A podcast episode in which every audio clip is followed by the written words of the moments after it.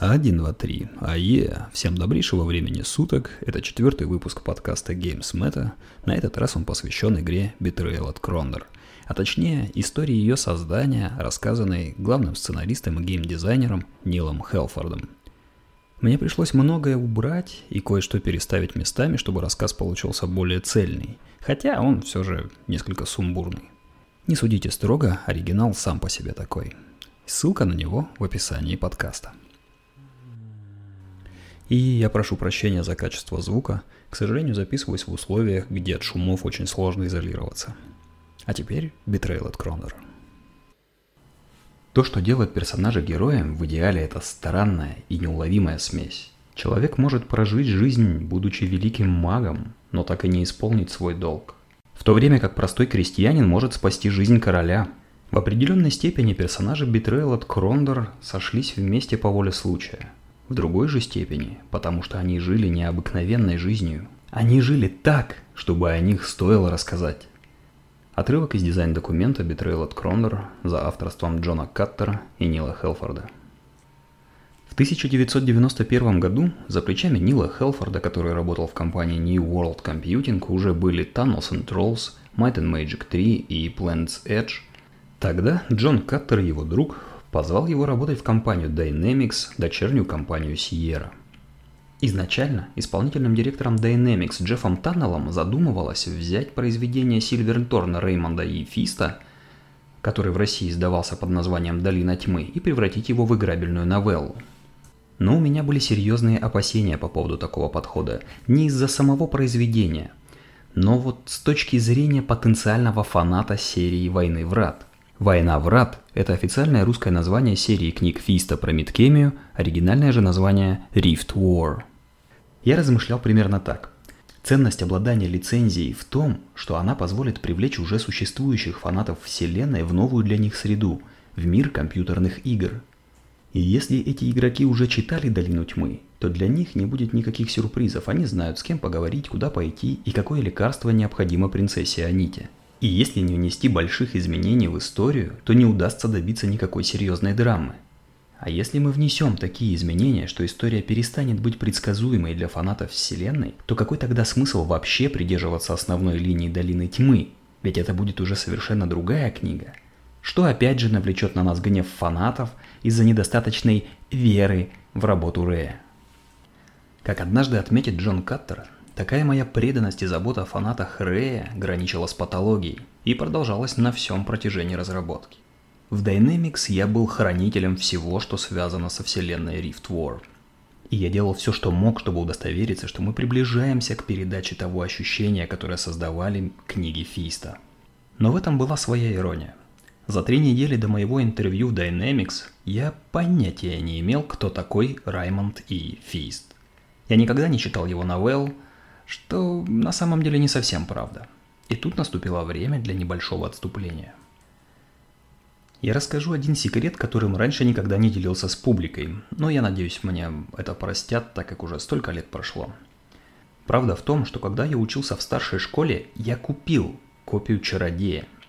Это была большая книга в мягком переплете с героем, нарисованным на обложке, насколько я помню. Текст на оборотной стороне расточался фразами про великое достижение фэнтези, поэтому я просто обязан был ее купить. Я взял ее домой, открыл, начал читать и с ужасом обнаружил, что протагониста зовут Мопс. В оригинале Паг. Паг переводится Мопс. Мопс. Мопс. Я был взбешен. Я должен был сопереживать кому-то с именем маленькой надоедливой собаки. Да я в буквальном смысле бросил книгу через комнату и никогда ее больше не поднимал. Ну, кроме того, чтобы поставить ее на полку и забыть про нее. А вспомнил я про нее только во время новогодних каникул, когда уже работал в Dynamics, и обнаружил, что она по-прежнему так и стоит на полке в моей детской. Поэтому я не стал большим фанатом книг Фиста. Я стал большим фанатом Стартрека. И я с удовольствием прочел все новелизации оригинального сериала и анимационного тоже. И вот однажды Pocketbook начали издавать оригинальные – рецензированные романы, которые я прочитывал сразу, как только они выходили. Пока не наткнулся на ту книгу. Да, на ту самую книгу. Ту книгу, в которой стало абсолютно очевидно, что автор никогда, никогда не видел Стартрека. В ней, когда Кирку грозила опасность, он достал свой лучевой пистолет. Не фазер, лучевой пистолет. Да блин, со времен Бака Роджерса 28 года ни один уважающий себя научный фантаст не называл оружие лучевым пистолетом. И это был всего лишь один из множества примеров тех зверств, которые совершил автор в той книге над каноном. И на долгое время она отвадила меня от желания читать любые новелизации по Стартреку. А смысл этого отступления был в том, что когда мы начали работать над адаптацией книг Рэя, я был неистово решителен в намерении уберечь фанатов Фиста от того негодования и раздражения, в которое меня в свое время повергли новелизации Стартрека. И несмотря на то, что вселенная Фиста была для меня вновь, я хотел удостовериться, что все выглядит и звучит именно так, как должно. И вот к тому моменту, когда мы с Джоном первый раз встретились, чтобы обсудить сюжет, я прочитал все книги. От «Чародея» до «Принца крови», от корки до корки – у меня были сотни заметок по поводу персонажей, мест, событий, было тонна вопросов относительно лора, но все это было второстепенным по отношению к главному вопросу. Какую историю мы собираемся рассказать? В итоге нам удалось убедить Джеффа Таннелла, SEO компании, а в конце концов и самого Рэя, в том, что будет лучше, если мы расскажем свою историю в мире Мидкемии. И опять же возникли новые вопросы – Будет ли игрок управлять кем-то из уже существующих персонажей романов или встретит их в качестве NPC, как много мира будет доступно в нашей игре и в какой степени наша история будет связана с романами. Множество проблем нам надо было уладить. Технических, юридических, нарративных. Например, в начале я хотел, чтобы часть игры происходила в Келеване – и там повстречались игроку персонажи, которые были написаны Рэем совместно с э, романисткой Дженни Вурц. Но, опять же, были юридические проблемы с лицензированием, и тогда мы не смогли их решить. Впоследствии я возвращался к этому вопросу, когда хотел издать так и не вышедший, к сожалению, сиквел The Thief of Dreams. К тому же Джон и я оба хотели дать возможность поиграть за Джимми по прозвищу Рука, Джимми the Hand – так что он однозначно должен был появиться среди героев. Но к тому же мы хотели, чтобы игрок мог встретиться с Гаминой, что повлекло бы за собой определенные нестыковки с официальной таймлинией Rift War. Но один вопрос мы решили практически сразу. Это когда будут происходить события нашей игры. Между книгами «Тьма над Сетаноном» и «Принц крови» Рэй оставил зазор примерно в 20 лет – и мы решили воспользоваться этой замечательной возможностью, чтобы заполнить этот временной пробел. Там будут драконы, мы подумали. И эта фраза даже стала нашим девизом. Мы повесили эту фразу на двери в офис. Sierra Online, родительская компания Dynamics, купалась в деньгах от издаваемых ими адвенчур, так что они моментально купились на идею смешать известную литературную вселенную и иммерсивный геймплей. С самого первого дня ставки были высоки. Рэй Фист уже договорился на самый большой в истории игровой индустрии гонорар за лицензирование своей вселенной. По крайней мере, мне так сказали. От нас не просто ожидали, что мы сделаем хорошую игру. Нам нужно было сделать что-то такое, что перелетит через забор прямо в стратосферу и сделает пару кругов вокруг Марса. Dynamics и Sierra Online поставили на нас очень многое и ожидали отбить свои вложения. До предательства в Кромдоре никто обо мне ничего не слышал. Да, я уже был писателем, да, я работал над тремя проектами в New World Computing, но у меня не было имени. У меня не было длиннющего списка опубликованных рассказов, а все, что я написал до прихода в игровую индустрию, ограничивалось заброшенным еще в, шко- в колледже романом This Realm Alone – и несколькими радиопостановками в духе «Сумеречной зоны» под названием «Неизведанные регионы», которые я сопродюсировал вместе со своим другом Роном Боллинджером, известным впоследствии по Might and Magic 3. Еще до того, как я присоединился к проекту, SEO Dynamics Джефф Таннелл предложил Рэю самому написать историю к этой игре. Но Рэй ясно дал понять, что у компании просто нет таких денег, чтобы он это делал. И тогда Джефф решил просто лицензировать его романы – к счастью для меня, это дало мне работу и относительно широкую свободу действий в рамках мира Мидкемии. В первые недели разработки мы с Джоном много говорили о том, какой будет игра. Мы хотели передать то ощущение от переворачивания страниц, от книги, которая заставляет тебя не спать всю ночь и читать одну главу за другой, а потом еще одну и еще. Мы сразу же договорились о том, что будем вставлять клиффхенгеры и сюжетные твисты в главах игры.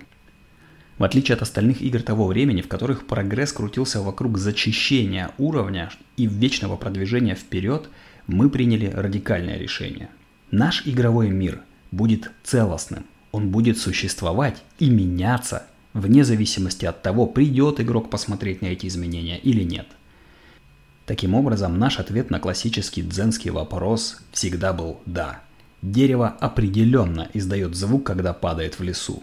И только от игрока зависит, придет он туда, чтобы услышать его или нет. Конечно же, в сюжете оставались несколько ключевых моментов. Специальных событий, которые бы продвигали сюжет дальше от главы к главе но в остальном игрок свободно мог бродить по большей части мира. За годы до выхода GTA, которую провозгласили создателями идеи Open World, мы эту идею успешно осуществили еще в 1993 году. Философия «иди куда хочешь» была единственным источником тех немногих разногласий, что были у меня с Джоном относительно дизайна игры. Я был без ума от этой мысли, в основном потому, что она предполагала более сложный, живой мир – я, пришедший из мира ролевых игр, где все записывалось на бумаге с помощью ручки, и где единственным ограничением была фантазия игрока, чувствовал себя ужасно стесненным теми ограничениями, которые накладываются в управляемых компьютером RPG. Джон разделял мою страсть, но также у него были обоснованные аргументы против, особенно в части практической реализации этой идеи. Во-первых, его беспокоил распространенный тогда подход в геймдизайне, а особенно в компьютерных RPG, в английском называемый cattle shoot – загон для скота. Он боялся, что игроки, получив квест, будут делать плюс-минус то, что им предписано, и никогда не сойдут с обозначенного пути. И тогда получится, что ресурсы, потраченные на создание дополнительного контента, никто никогда и не увидит. Или хуже того, он боялся, что если игрок сойдет таки с обозначенного пути, то он просто потеряется – и будет растерян без постоянного руководства со стороны игры. Моим же контраргументом было то, что я являюсь абсолютной противоположностью его примеру. Если мне говорят открыть дверь номер один, то я с очень большой долей вероятностью сделаю противоположное, просто для того, чтобы увидеть, есть ли что-нибудь за дверью номер два, три или четыре. Все мое нутро говорило мне, что если мир сделать достаточно интересным, то внутреннее любопытство большинства игроков поведет их на исследование так далеко, как они того захотят. Второй момент беспокоил его куда больше. Если весь мир будет открыт для исследования на протяжении всех глав игры, это означало, что каждый раз, когда мы меняем главу, то мы в ответственности за перераспределение и перенаселение всего мира новыми квестами, диалогами, предметами, что по контенту можно приравнять к созданию 9 RPG за цену и за время создания одной.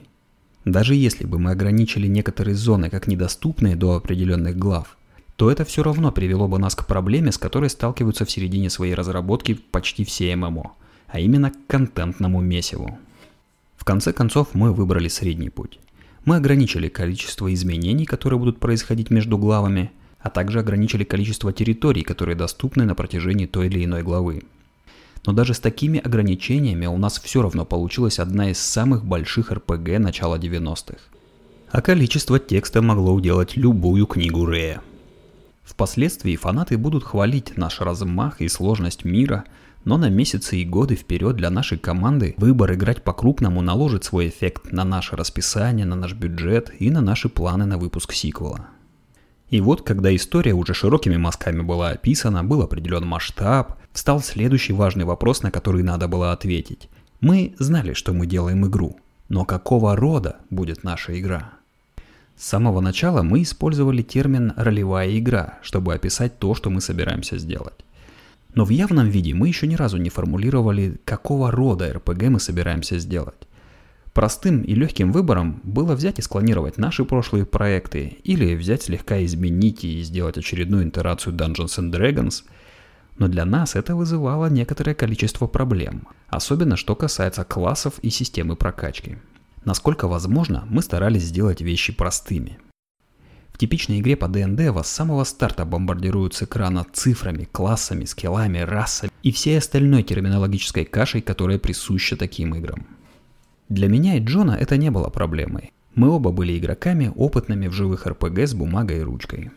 К сожалению, для новых игроков подобный опыт мог оказаться чересчур сложным. Особенно, когда ты себе не представляешь, как вся эта математика в начале потом трансформируется в интересный и веселый геймплей. И мы осознавали, что некоторая часть нашей аудитории, которые читают Фиста, будут играть в первую в своей жизни компьютерную игру.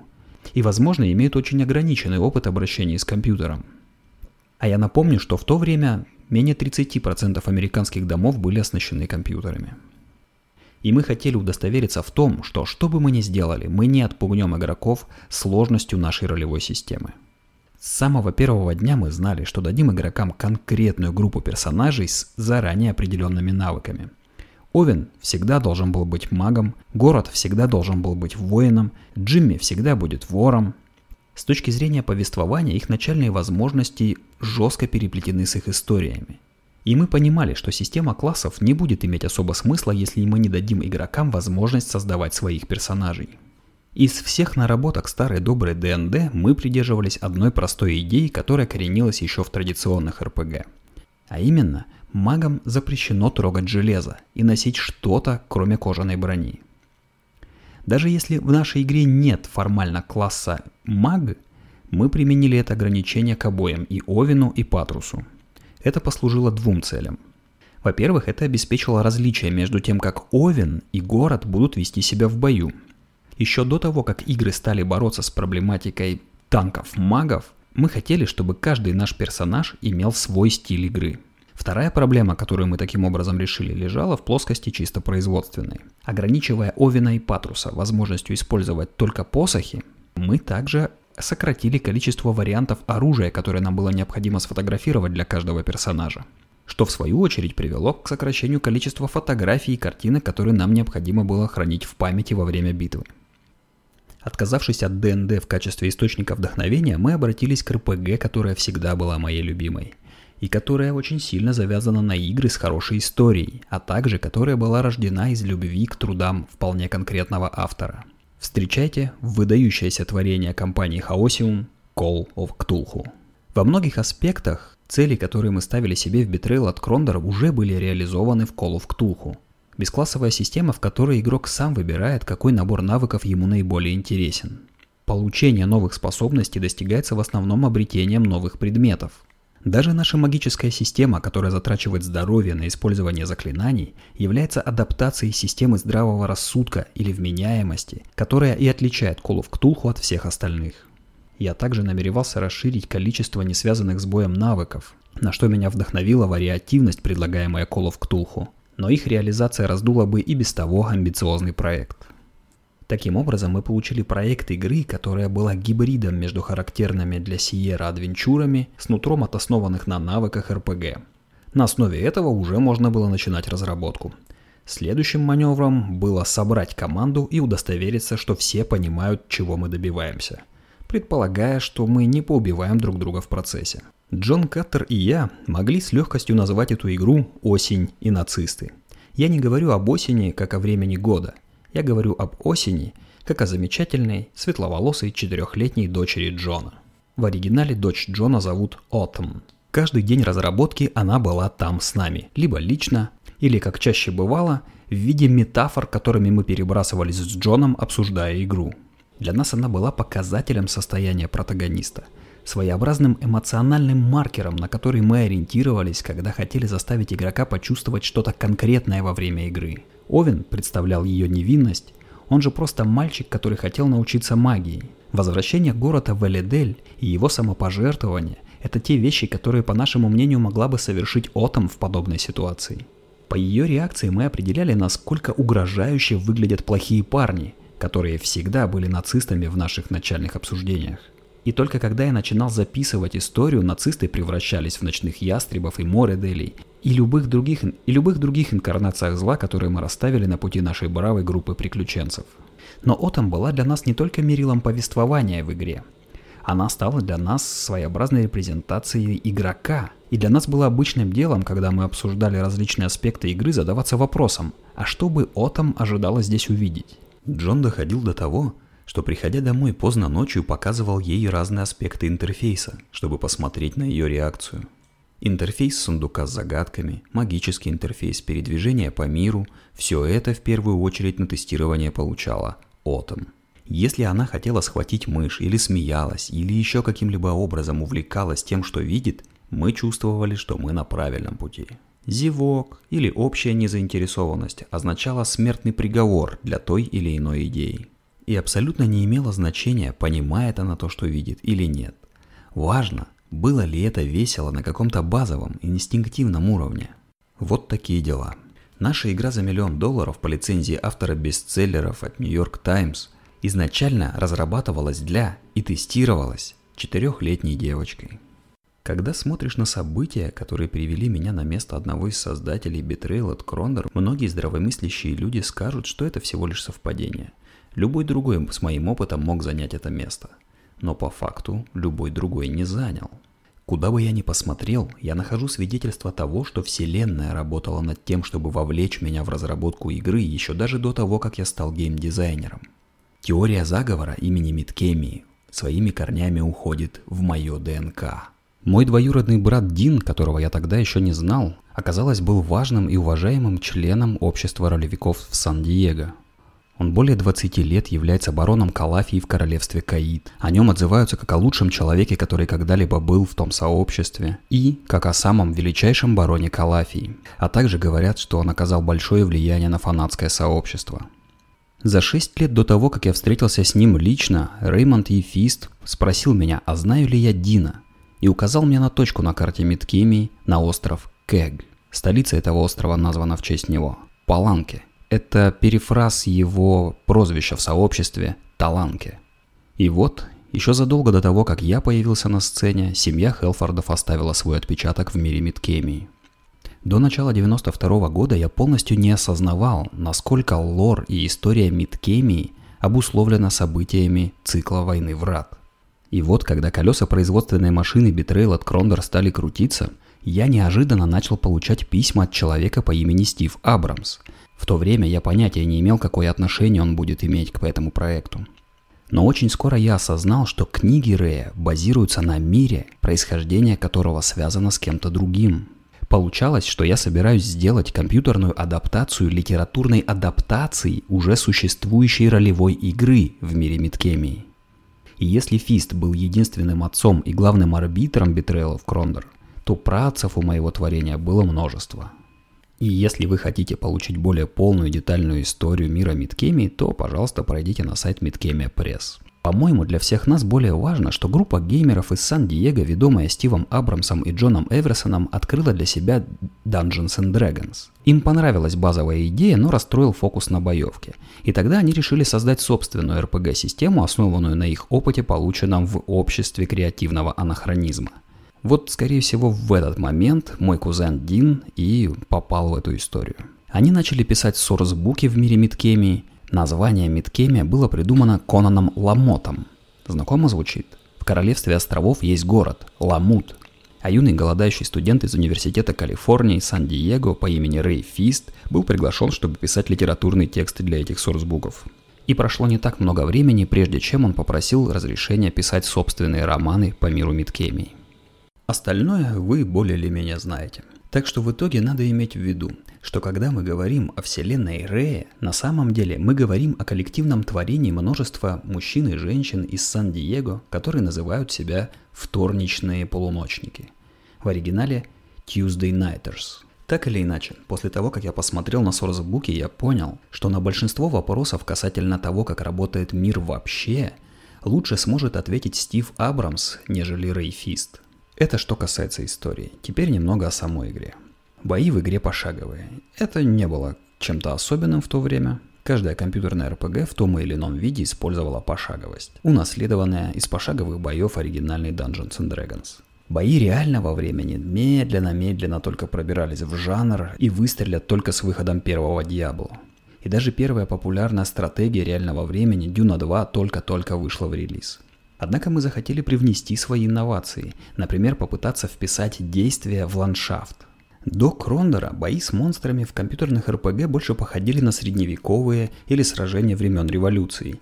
Игроки и монстры выстраивались в две линии нос к носу и начинали бить тех, кто сначала стоит впереди, когда их побеждали, били тех, кто сзади, пока все не погибнут.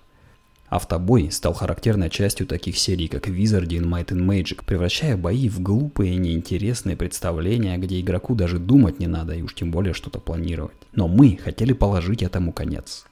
Мы очень гордились различными инновациями в нашем дизайне, но команда даже не подозревала, что на самом деле мы соревнуемся с кем-то. Вообще уже были RPG, которые использовали псевдо 3D окружение. На самом деле это были 2D спрайты с некоторым ощущением глубины. Но наши амбиции простирались на полноценное 3D, основанное на движке, называемом 3Space. И это тот фактор, который мы надеялись выделит нас на фоне остальных. Но вот поздним вечером в марте 92 -го года, когда мы уже все собирались пойти по домам, наш ведущий программист Нильс заглянул к нам в кабинет и сказал «Парни, вы должны это видеть».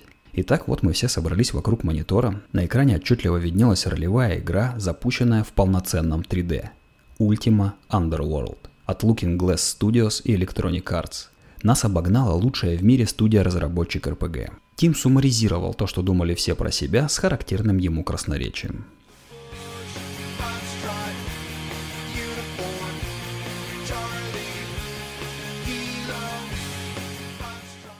Относительно сценария и событий игры, мы с Джоном были большими фанатами метафор, когда дело доходило до описания игрового опыта. Мы обдумывали какое-нибудь большое событие, которое должно было произойти в игре, и один из нас начинал описывать, как это должно бы выглядеть. Истории о Шерлоке Холмсе были нашим любимым источником вдохновения. Например, вся третья глава «Паук и подзорная труба» – это наше видение детективной истории, а название – это перефраз 25 главы «Призрака оперы». Мы почерпнули множество из истории о Первой и Второй мировой войне, потому что мы оба интересовались историей и потому что Джон был одним из дизайнеров игры Wings, одной из лучших игр про полеты Первой мировой войны, которая когда-либо была создана. Источником же для создания оружия послужила книга под названием «Глоссарий конструкций, украшений и использования оружия и брони всех стран и всех времен» за авторством Джорджа Кэмерона Стоуна, который был полон определений и иллюстраций классического оружия на протяжении всех веков. А также я использовал войну средних веков Филиппа Кантамина и историю искусства войны том 3, средневековые войны Ханса Дельбрюка. И, наконец, произведение Medieval Underworld оказало огромную помощь нам в понимании криминального мира, функций карманников и сюжетной линии Краулера. И если бы когда-нибудь вышел сиквел Thief of Dreams, то эти знания сыграли бы там еще большую роль.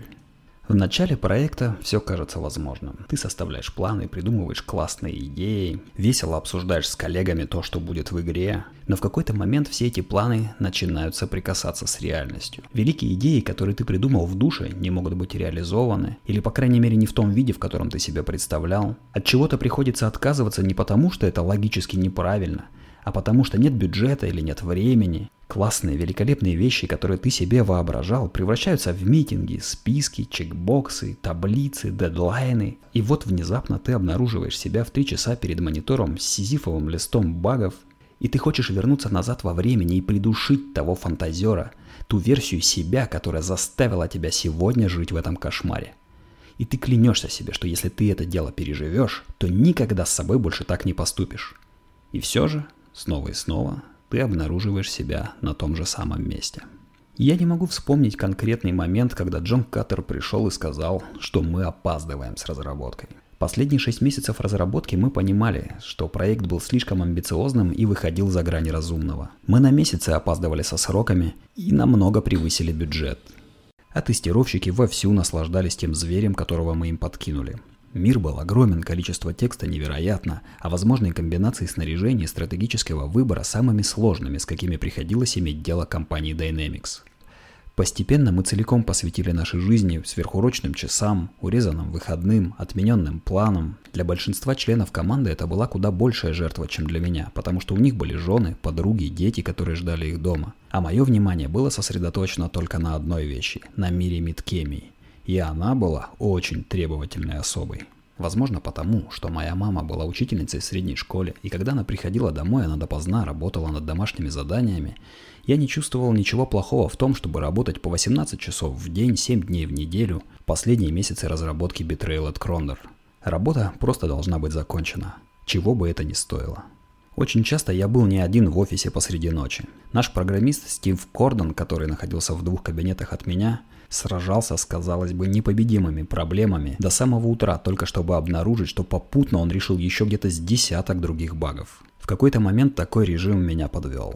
Меня подпортилось здоровье, и я слег в больницу с болями в животе. Палате за шторкой лежал мужчина, про которого полицейские и работники медслужбы сказали, что у него был какой-то психологический срыв. И он постоянно орал. «Лойс, помоги мне! Я слишком умен! Я слишком силен! Забери меня с этой планеты!» Иногда эти крики перемежались отсылками к Джорджу Бушу или новому мировому порядку, но он всегда в конце концов возвращался к просьбам Лойс забрать его. И с каждым его криком я желал ему успехов в его этом стремлении. Доктор после осмотра прописал мне неделю постельного режима, никаких стрессов и не ходить на работу. Я моргнул и спросил, это как? Но мне надо на работу? На что доктор ответил, что мне необходим покой и нормальная еда. Никакой пиццы, никакой газировки.